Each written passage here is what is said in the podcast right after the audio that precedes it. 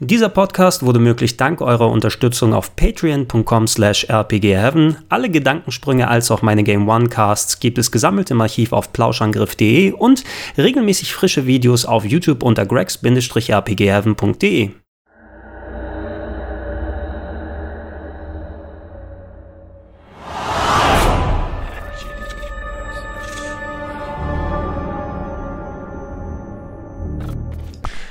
Schock, Schock, Schock, Schock. To, to, to, to. Bär, Bär, Bär, Bär. Vier. Nummer vier. Nummer vier. Ja. Manchmal kommen sie wieder. Hast du mir gemerkt? Ja? Ja, ich hab's mir gemerkt. Yay. Manchmal kommen sie wieder. Manchmal kommen sie wieder. Ganz sicher kommen wir auch wieder und ähm, sind mittlerweile Ganz sicher sind wir wieder da. beim, ich glaube, es müsste der sechste insgesamt Eintrag sein Ja. und der dritte aus deiner Liste. Nachdem wir bei mir mit Mark 13, äh, Phantoms und Killer Clowns from Outer Space sehr variabel gewesen sind. Ja, ich bin jetzt auch, also ich komme vom, zuerst hattest du hier Au vom, vom, Autorenzwist ja mit genau, vom, Stark vom Autorenzwist äh, zu Marlow zum- Magie. zum, ja genau, zur Privatdetektivmagie und äh, jetzt, ja, jetzt wird's politisch. Jetzt wird's politisch und jetzt wird's vor allem auch blutig und jetzt wird's vollkommen bescheuert und saftig, denn jetzt gehe ich mal richtig in die Vollen und hau schon mal einen raus. Oh Gott. Ich weiß gar nicht, ob ich schon mal, das könnte ich eigentlich mal kurz kontrollieren, ich weiß gar nicht, ob ich schon mal überhaupt eine Fortsetzung, eine direkte Fortsetzung in die Liste mit Oh, aufgenommen da habe. bin ich mir, da bin ich mir tatsächlich nicht sicher. Äh, was? Ich weiß gar nicht, ob wir überhaupt Fortsetzungen mal drin hatten bisher, ne? Nee, ne? Also, Bisher waren wir richtig äh, sequellos. ja. Ich glaube, es ist, ist mein erstes Sequel, was ich jetzt vorstellen werde. Okay, ja, Tatsächlich, ja. tatsächlich. Es ist mein erstes Sequel. Wunderbar. Hätten wir das geklärt. Ja. Wie fange ich jetzt am besten an?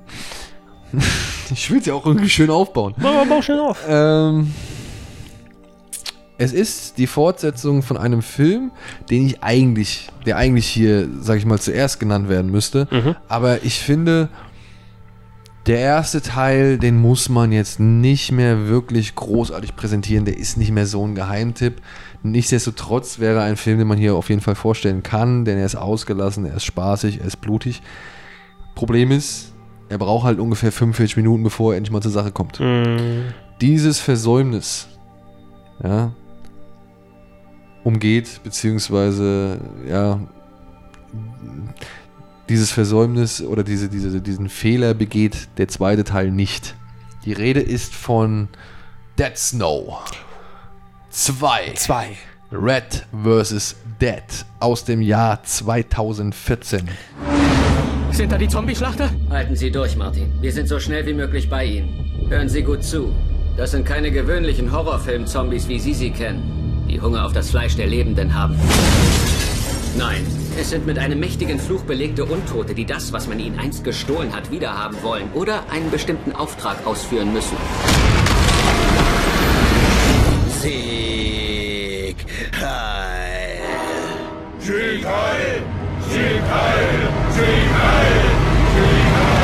Nochmals inszeniert von Tommy Wirkola. Aus der großen Reihe der finnischen Horrorfilme. ähm, Korrigier mich. Dead Snow, waren das schon Nazis oder waren es nur Zombies im Das Schnee? waren Nazis. Okay, das es waren Nazi-Zombies im Schnee. Genau. Ja. Und allein Das darf die, auf die Packung mit drauf, ja? und allein für die Idee, beziehungsweise ich meine, komm, ey, alles wird besser durch Nazi-Zombies. Ja. Allein für diese Idee äh, habe ich diesen ersten Film schon geliebt. Ich gebe zu, ja, der braucht wirklich ein bisschen, bevor er mal Gas gibt. So. Aber ich habe den ersten gesehen und ich fand halt, ja, Virkola lässt sich Zeit, baut alles irgendwie ein bisschen etwas länger auf, als es eigentlich nötig sein müsste. Aber ich finde, er packt ein paar schöne Zitate mit rein, er packt ein paar schöne Gags mit rein. Und dann, wenn die Nazi-Zombies halt zum Einsatz kommen unter Oberst Herzog, ja, ich glaube Herzog heißt er, Oberst Herzog und seine Staffelangriff, ja, wenn die erstmal irgendwie in Action kommen und in Action gesetzt werden, dann macht der Film halt richtig Laune. Ja, dann macht der richtig viel Laune. Aber ich muss es sagen, und ich finde, er hat es einfach ein bisschen mehr verdient, jetzt schon in diesem Jahr aufgeführt zu werden. Teil 2. Red oder Dead vs. Red.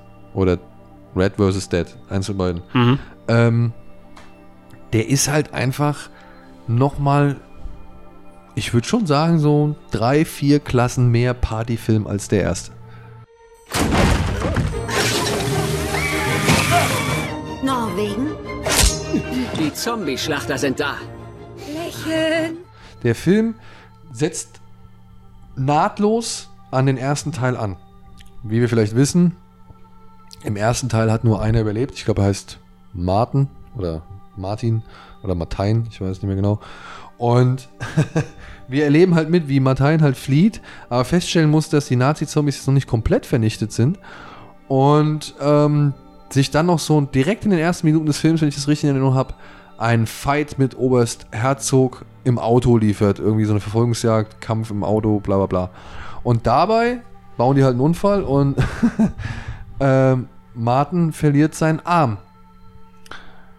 Und ja, da kommt halt schon der erste geniale Schachzug, denn im Krankenhaus ist man so blöd und näht ihm aus Versehen den Arm von Oberst Herzog an.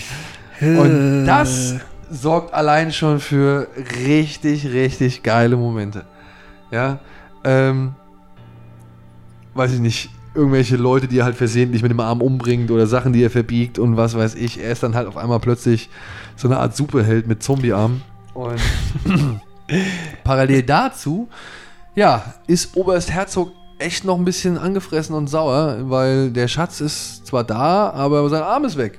ja, und jetzt stellt er fest, ey, verdammt, wir haben den Krieg ja gar nicht gewonnen, also jetzt müssen wir hier nochmal richtig schön aufräumen. Ja, genau. Wir, wir haben was aufzuholen.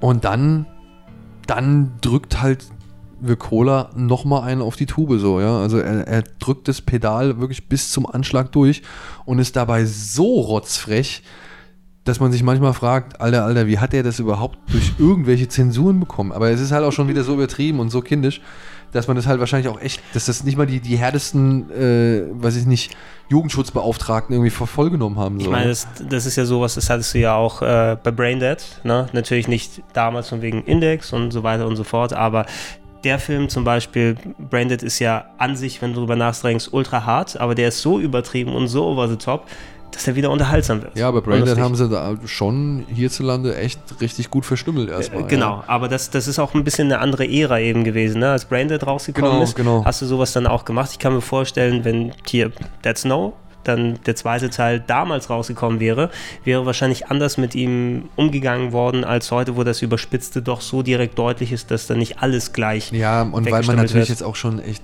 ziemlich viel Selbstironisches gerade im, im Splatter- und Horrorbereich irgendwie erlebt hat. Also klar, damals bei Scream war das irgendwie noch das, das Ausschlusskriterium, dass man die ganzen Filme kennen müsste, die man eigentlich nicht kennen darf, um diesen Film Ja, in der jüngeren Altersfreigabe irgendwie äh, Ja, ja. erreichbar zu machen. Also das war halt der große Knackpunkt an der Geschichte.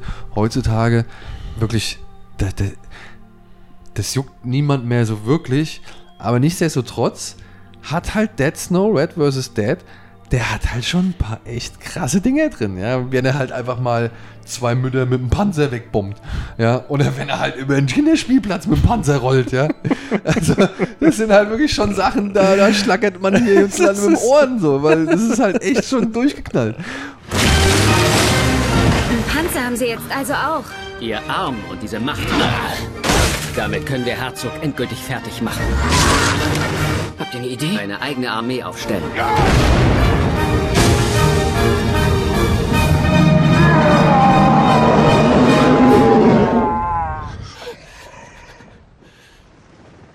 wenn, wenn Grenzen ausgelotet werden, dann werden dann eben auch in Sachen Humor nicht nur im übertriebenen Splattergrad, sondern okay, jetzt können wir auch mal wieder diese Referenznummer noch mal ein bisschen aufdrehen. Wer kein Maß findet in dem Film, schießt vielleicht ab und zu mal übers Ziel hinaus. Ja, genau. Aber ich finde halt, es gleichen halt so viele Gags im Bereich Splatter wieder aus, ja. Allein wenn dann irgendwo. Ich meine, im ersten Film hat sich eine mit einem Dickdarm irgendwie von der Schlucht abgeseilt oder beziehungsweise hat sich an einem Dickdarm retten können, dass er halt äh, nicht, nicht in die Schlucht fällt.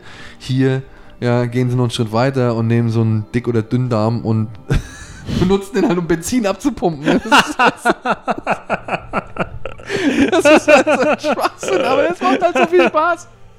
Ja, und am Ende gibt es halt fast schon so einen Michael Bay-artigen Showdown, wo dann halt die Leichen von toten Kommunisten gegen die Leichen von toten Nazis irgendwie gegeneinander antreten. Und es klatscht halt nur in einer, in einer Tour so. Ansonsten, ey, Hirn aus, Bier auf, Blut ab. Ja, also das ist, ähm, ist einfach ein ausgelassener Splatter-Spaß. Wer Bock auf Fun-Splatter hat, der kann mit Dead Snow Red vs. Dead echt überhaupt nichts falsch machen. Ja, das hört sich doch in einem ziemlich unterhaltsamen Platz Nummer 11. Genau. Und ich finde, wie gesagt, ich, weißt du, den ersten Film, den kennt man, den kennen so viele irgendwie schon und das ist jetzt nicht der allergrößte Geheimtipp. Und den zweiten, finde ich, der ist gar nicht mehr so groß in die Öffentlichkeit gedrungen und der macht doch schon etwas mehr richtig als der erste und dementsprechend möchte ich jetzt hier mal meine erste Fortsetzung über das eigentliche Original stellen und sagen, das ist ein Schocktoberfilm, der ist äh, übergangen oder überdacht worden oder weiß ich nicht, für sollte mehr Aufmerksamkeit verdienen. Ja, auch im Jahr 2017 noch Premieren im Schocktober. ja, ja genau. Das ist doch schön. Bis morgen.